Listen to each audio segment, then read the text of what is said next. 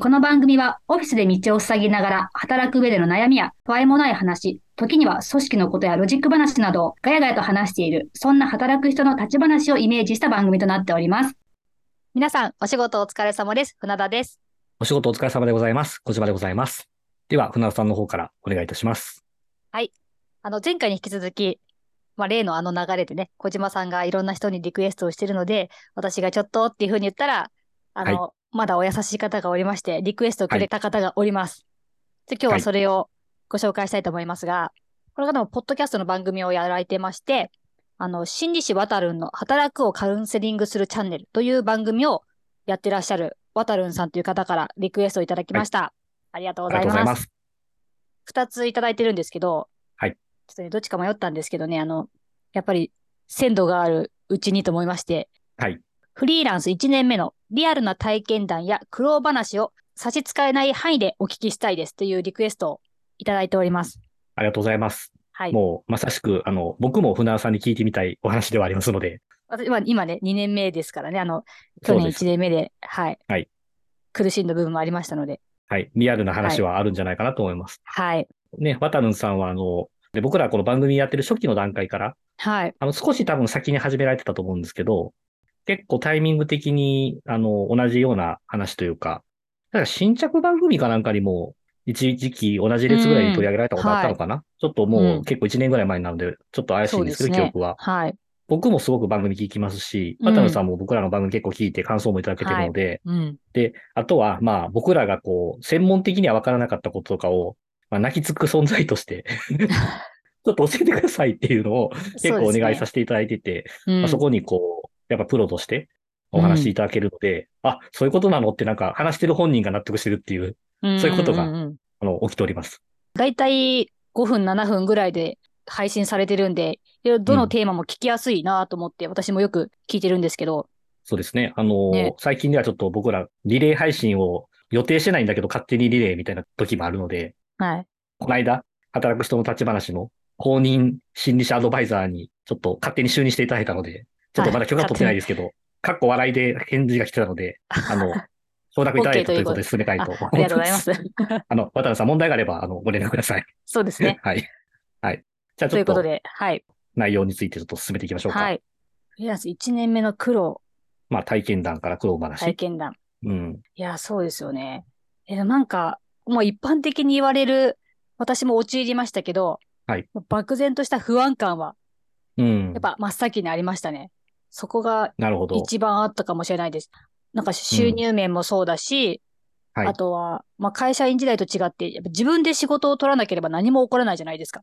すね。フリーランスって。うんだそういううん不安感とか、あとはまあ会社員ももちろん成果を求められるものだけど、でも自分しかいないから、成果を出すものが。だからそういうところうんのなんか、よりプレッシャーみたいな。なんかそういうのはすごく、また会社員とは違う不安感とか、うんそういうふプレッシャーっていうのは感じたところがありますね。なるほど。うん。直属の上司とか、うん。あの、自分が勤めているところの社長だったり、役員さんっていうのがフリーランスだと当然いなくなるじゃないですか。うん。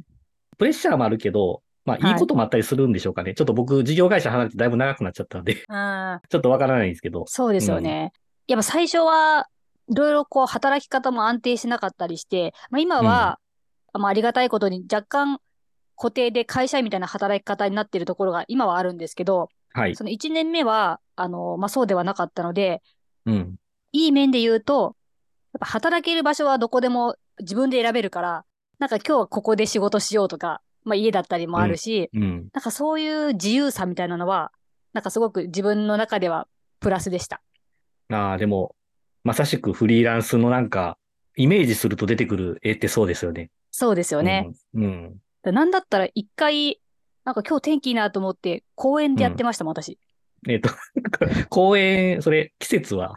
季節はね、ちょっとあの、若干秋に入ったかなぐらいの時です。ああ、素敵ですね。秋ぐらいだったらね。まだ寒くもなく、あ うんうん暑くもなく時ですね。うん。秋ぐらいならいいと思いますね。ちょっとね、あの、最近日本の夏もすごく暑いので、そう。その中でね、汗だらだらでやったらちょっとはい危険ですけど。パソコンも熱暴走すると思うので。はいうん。で、そういうのは、会社員の時はもう固定でじゃあこ会社行ってとか、なんかそういう決められた時間にとかっていうのからは解放されて、こう自由さを感じる部分でしたね。フリーランスとしての。なるほど、なるほど。そ僕は結構、はるか昔のう。うんことが1年目になるので、こんなことなかったですかっていう質問なんですけど、はい。いろんなところでいろんな人と、普段交流がない人たちっていうか、今まで絡んだこともない業種だったり、うん。職歴の人たちと絡むときに、うん。いかに今まで使ってた言葉が自社でしか通用しないああ。はいビ。ジネス用語というか、うん自社用語みたいなことが、うん、あ、全然これ通じへんとか、うんあとはそのコミュニティで話してる言葉が普段聞き慣れてないから全然わかんないみたいなこと結構あったんですよ。うんはい。そんなんはなかったですか？なんかもうそこまでいろんな、まだ、ちょっとまだうんフリーランスペイペイなんで、あ そこまであれですけど。ど、でも それはすごくわかります。なんかあの、うん。みんな当たり前のようにすごくその言葉を使ってるけど、え、その言葉知らない私、え、うん恥ずかしい、恥ずかしいみたいな、そういう、いや、あのなんかね、そういうのありまました。うんありました。あのね、本当に世の中に一般的に使われている言葉で、たまたま自分が勤めてた会社では使ってなかったっていう言葉もあるんですけど、うん。同じくその会社でしか使ってない言葉だったりすることがあって、うん。あ、え全然聞いたことない言葉でみんな会話はすごいしてるって1年目の時とかって結構多かったんですよ。はい、はい。で慌ててまあネットで調べてみて、うん、あれ？出ない出ない。ん？えどんな言葉ですか、それ、むしろ。いや、ちょっとね、その言葉自体を言うと、あの、うん。ちょっとし守秘義務に若干触れそうなので、はい。言いづらいんですが、まあ、ちょっとその、要はアパレルにおける、うん。そ、の値下げの考え方の時に使ってる言葉とうん。か、そうそういう言葉なんですけど、あれ、こんな言葉あんの？と思って、うん、うん。あの調べても出てこないし、うん。でこれはまあ、ウェブには出てこないようなもので、うん。今はだいぶその情報とかも結構ネットにあるんですけど、うん。14年ぐらい前までってまだまだそこまで情報もなかった。はい。うん、これを聞くことは、あの、なんでそんなことも知らずにコンサルなんかやってるんですかって言われうんうんるリスクもあるし、でもネット見ても何見ても出てこないしってことで、うん結構、あの、リアルな体験談って言っていくと、うん。軽く苦労したのはそれですね。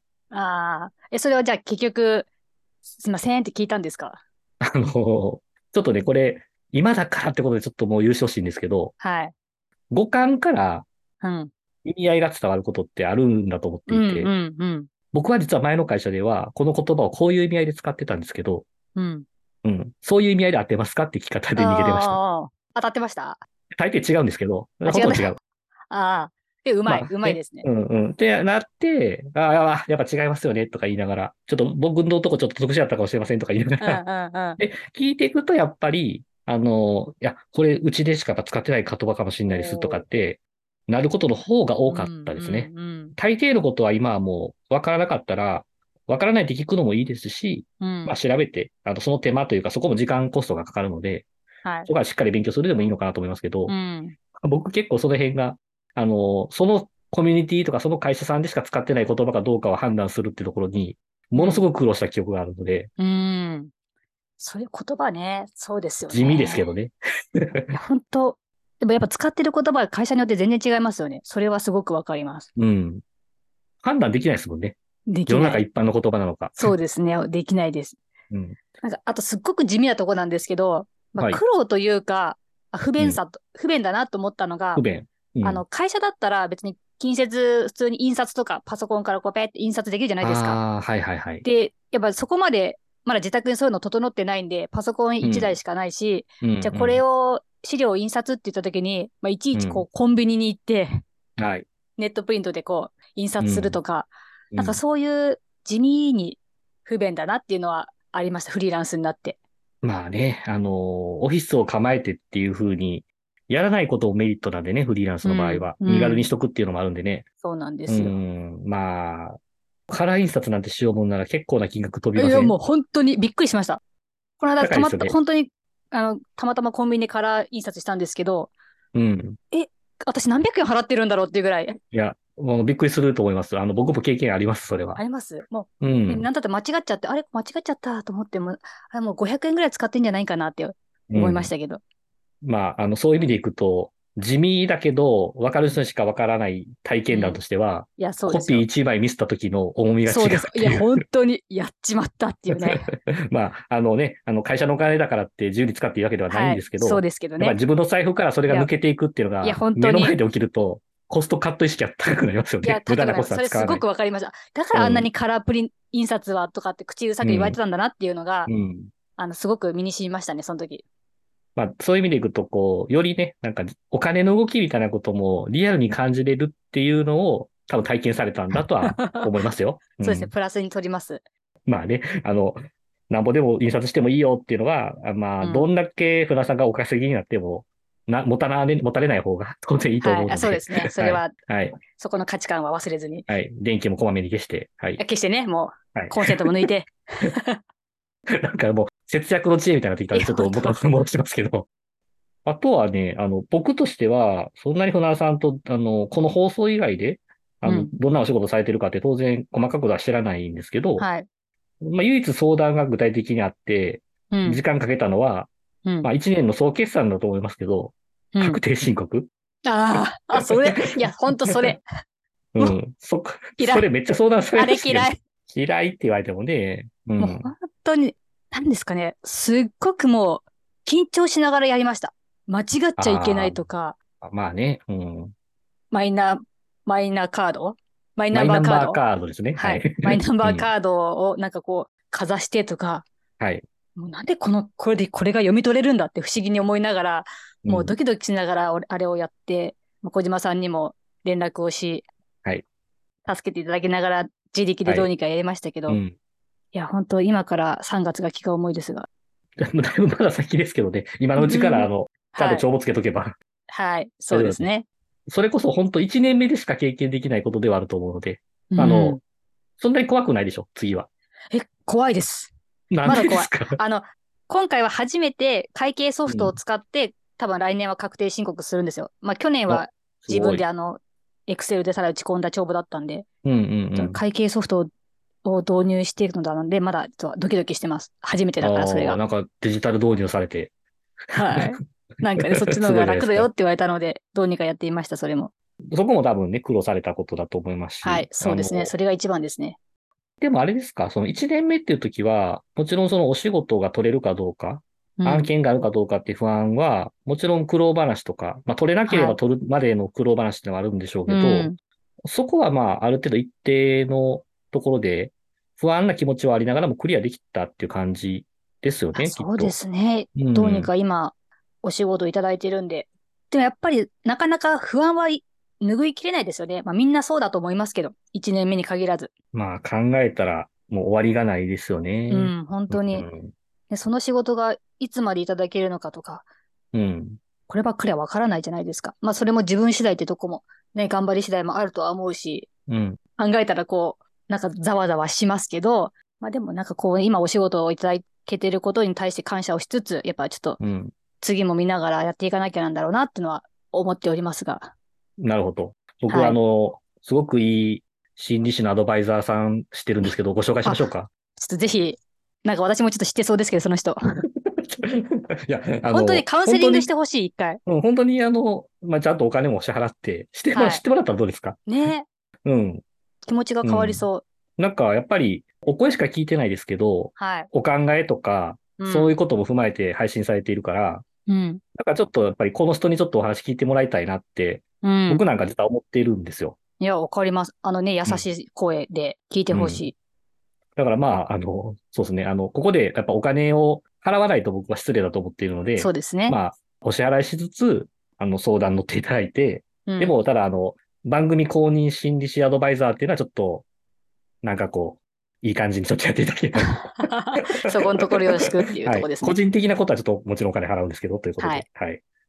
大体でもそんな感じですか？そんなにこう、そうですよね。まあ不安感って小さいかったらめちゃくちゃ大きいと思いますけど、うん。うん。なんか、あの、漠然とこう、フリーランスってなんか、いいイメージだと、あの、自分で時間をコントロールできて、さっき言ったようにどこでも、どんなとこでも場所でも仕事ができて、みたいな、うん。なんかそういううすごくフットワーク軽かったり自由さを感じるんですけど、ん。はい。なんかそれはちゃんと定期的なこう仕事があって時間があるのはいいけど、うん。単純に時間があると、ただただ不安っていうのが、あの、その1年目のところで結構感じたんですよね。なんか時間があると余計なこと考えちゃうし、ああ、もうそうですね。うん。うん。ままあ確かにその、1年目の時っていうのは、3年後の想像がすごく難しいと思うんですよ。例えば。うんはい。あの、助走距離が短いから、その先にどういう感じの展開が待ってるかって想像がしづらいから、うん。余計にこう見えない想像がつかないっていうことに不安になりやすい気もするんですね。いや、本当にまさに。だから3年やられてくると、3年分の自分の蓄積したものの中から想像する不安さになってくるので、うん。そっちの軽さは不安ではなくて、あの、プレッシャーとかに変わってくる気もします。うんうんうんこれを維持するにはこういうことを頑張っとかないと。しんどくなってきそうだなとかってことに、先に気づけちゃうから、不安がプレッシャーに変わってくるような気がしますけど、まあ、この観点とかこの感覚もこれ合ってんのかどうかもちょっとご相談しようかなと思ってますけど。ごめんなさい、山田さんいっぱい出して。はい。よろしくお願いします。はい。ちょっとじゃあ、あの、僕一個だけね、あの、これはちょっとリアルだから聞いてほしいなと思ってるんですけど、うん。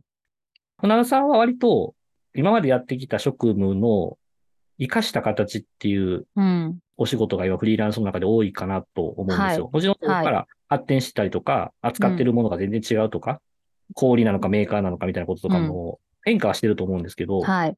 僕はその、扱ってるものは当時、まあアパレルにいて、アパレルのコンサルタントから入ったので、うん。業種は全く一緒だったんですけど、うん立ち位置が全く変わっちゃったっていうのが、大きな変化だったわけですね。はい。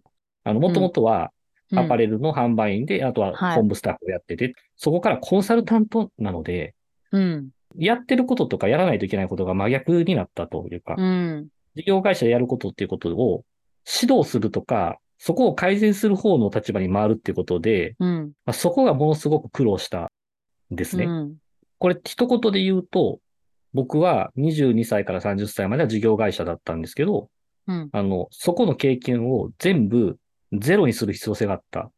うん。リセットしたつもりでやる、やらざるを得なくなったってことが、まあ一番なんか苦労だし、絶望体験でもあるんですよ。はい。で、もうちょっと具体的に言うと、まあ僕が今まで積み重ねてきたノウハウとかロジックとか実務的なことが、うん。これ普通に採用しても通用しないなってことにすぐ気づいちゃったんですよ。うん。うん。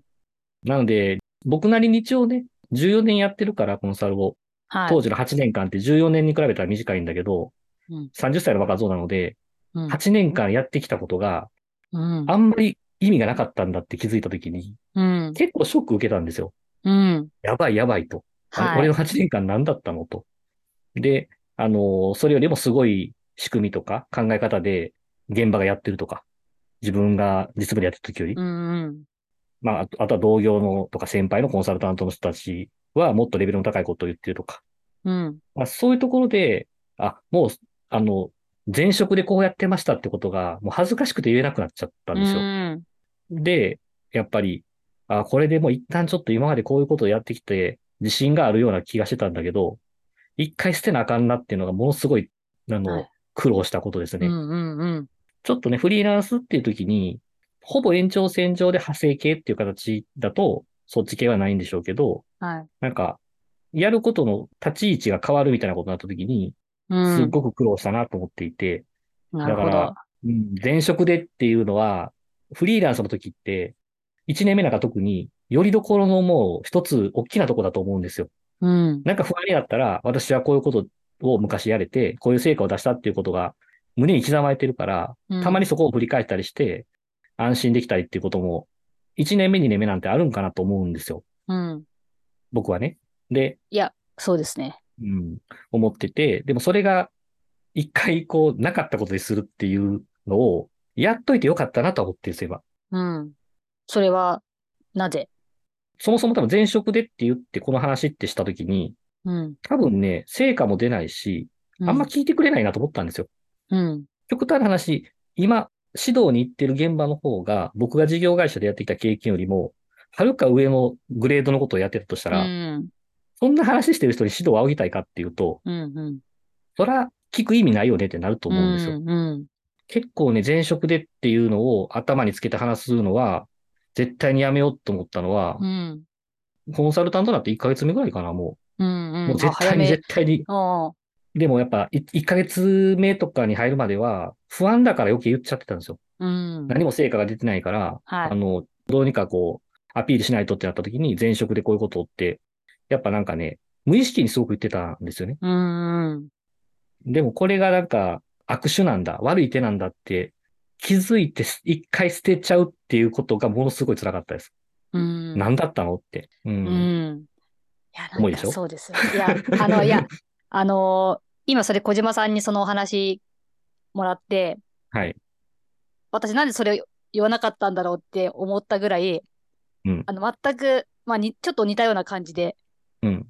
私もその前職の、の業種自体は長くいたとこなんですけど、うんうんじゃあ、ポンとフリーランスになって、なんか、あ、自分に何ができるんだろうってうん。いうのを、すっごく悩んで、なんかずっと苦しんでました。ああ、なんかなんか、うん。うん。だちょっと、あ、そうだ、それすごく一番苦しんだじゃんって今。あの、完全に本当に打ち合わせしないことがこれであ、そうですね。明明らかになっちゃうんで、まあうんここまで台本だとしたらもう逆に僕らすごい構成作家がついてるってことになるん本当ですよ。はい。いや、まあねそうですよね。ここはやっぱり、ただ、なんだろうな、それを、なんか引きずれば引きずるほどやっぱりしんどくなるんだろうと思うし、はい。もしかすると3年目ぐらいまではそれで効果的な経歴を持たれている方もいると思うんですよ。うん、うん。もう一流企業とか大企業での経験っていうことだけはいでもう一旦やってみるかってなることもあると思うので、うん、ただやっぱりそこだけにこだわりすぎると、やっぱり前職でってパワーって1秒ごとに価値が下がると思っているので、うん。まあ、前職時代がどんどん過去になるじゃないですか。そうですね。これはね、あの、まあ、フリーランスだけじゃなくてね、多分中途採用とかも、まあね、前の会社がある方っていうのは全てそう当てはまると思うんですけど、うん。やっぱりこう、自分から語らない方が得だなって思ったのは、良かった経験だし、リアルな体験だし、うん、うん。苦労もしたけど、今ここでこうやって喋れてるっていうのは、そこで捨てたことだったと思ってます。うん、なるほど。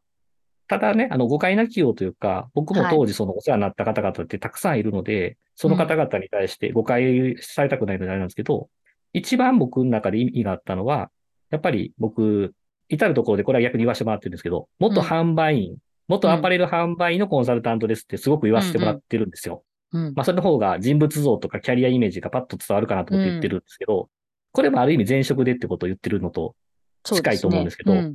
これだけは誇って言えると思ってるんですうよ。ん、うん、あの、スーパー販売員だったとかじゃないですよ。うん。じゃなくて、あの、もともとはお客さんを目の前にして、うん。どうやってやってからあかんかってことを苦労した。そこの経験値っていうのは、多分、業種変わっても、業界変わっても、うん。あの、一般消費者が相手じゃなくて、相手が会社対会社になったとしても、お客様いるので、ここはね、一緒やから、まあ逆にここはすごく学ばせてもらったし、うん。これは僕、言わなくなった方が危ないと思ってる言葉の一つなそうので、ですね。う。うんん。こういう多分お店で考えたらとか、お客さんの立場で考えたらとかっていうの。だから、ゼロベースにした方がええよっていう風な体験をしたんだけど、うん。残ったものとしてはすごく今でも14年間言い続けてるから、すごく大事に使えてることもあるから、うん。あの、そういう経験をさせていただいたり、そこが大事だよって言ってくれてきた2社勤めてるんですけど、2社ともそうだったので、うん。その皆さんにはすごく感謝をしているという形なので、うん。うん。うん。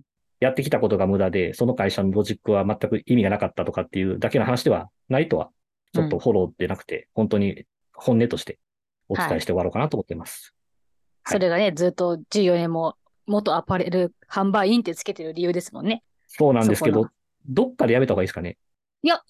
でも、その、ただ衣食住のコンサルっていうよりも、それが頭についているのとでは全然なんか捉え方が、イメージも違ってくるので、うん。それはずっとつつけ続けた方がいいと思います、私は。なるほど。じゃあなんか、あれですね、その、船田さん試験してくれません？それをつけていいかどうかって。試験テスト試験？テスト？うん。何テスト？えっ、とはいね、元アパレル販売員ということを名乗ってもいいという承諾をうん。船田さんにいただくという。はい。だ例えばその、いや、例えば、あの、はいどっかのタイミングで、はいあの接客7大用語を昭和する僕をあチェックするみたいな。あ、なるほど。ちょっと、あわかり、ましたじゃあそれで甘いとかって。それがクリアできたら、まあ、これからもの名乗り続けていいけど、はい。それができなかったら、バッサリカット。うんそこはもう使っちゃダメと。だから、はいどんどん僕のプロフィールが減っていくっていう。減っていくっていうね。うん、なんか、最近のちょっとアパレルよくわかんないですとか言って、僕がポロッと言ったら、あ、じゃあもう言い消してくださいみたいな。あ もうダメです。言いは使っちゃダメ食住、です。食住だけ。食事。で、なんか、あそこのお店食べました？とか言って、ちょっと知らないとか言って、あ、じゃあもうそこもダメ。もう10だけですね。そうそう。何で、なもん、か、どんどん減っていくな。ま あどんどん減っていって、うん、なんか、インテリアとかもね、なんかあんまり最近やれてないせいみたいになったら、もう10も取って。なじゃあもう何のコンサルなのって話になりますよ。で、最終的に、まあ、最近コンサルティングしてますかねって話になって。そもそも、はいそもそもやってますってね。あの、やってなくなったら、そね。そのプロフィールを削っていくということで、最終的にはただのおじさんが出来上がりますんで、わかりました。そう、私がそこお願いします。わかりました。はいはい。まあちょっと脱線しましたけど、あの、それぐらいの緊張感を持ってやりたいなと思ってます。以上でございます、すよね僕は。はい。いや、私も2年目もさらに頑張りたいと思います。そろそろね、あの、なんですかね、僕ら番組結構紹介していただく場面増えたと思うんですよ。はい。で、皆さん、衣食住っていうところが言いづらそうだなって思ってるのと、あと、まあ、僕がこう、コンサルタントって職業で来てるんだけど、うん、うん。船田さんが、その、ブランディングと店舗運営にこだわりのあるはい船田党になってるんで、うんそこちょっと話しにくそうなので、それ？何それ？ってなりますよね。そこはだから2年目というか、僕らの番組2年目のタイミングでもいいと思うんですけど、うん。ちょっとこう、プロフィールをリニューアルするのもありかなと思うので、ちょっともうちょっと伝わるような。はい、感じで僕つけてもいいですよ。提案します。あいいですか？そう、小島じゃあプロデュース、プロデュースしていただいてよろしくお考願いします。えときますよ。はい。はい。というところでちょっとあの、僕らが渡るさんに対して返答してることが聞きたかったこととどこまで合致してるかわからないですけど、どうでしょうか？あの、まあちょっと最後にリクエストいただいたお礼をして終わりましょうか。はいはい。で、渡さんのリクエストの方いただきましてありがとうございました。自分のね、1年目のことも振り返るきっかけになりましたので、貴重なリクエストありがたかったです。ありがたい。はい。あの、すいません。あの、僕としては、あの、無理やりお返しをちょっと求めるようなことをしてしまいましてすいませんでした。でも、非常に、あの、一つの回として話すきっかけがいただけたので、非常にありがたかったうんです。はい。はいあ。りがとうございます。では、こんなところで今日は。はい。では、ここまでお聞きいただきまして、ありがとうございました。ありがとうございました。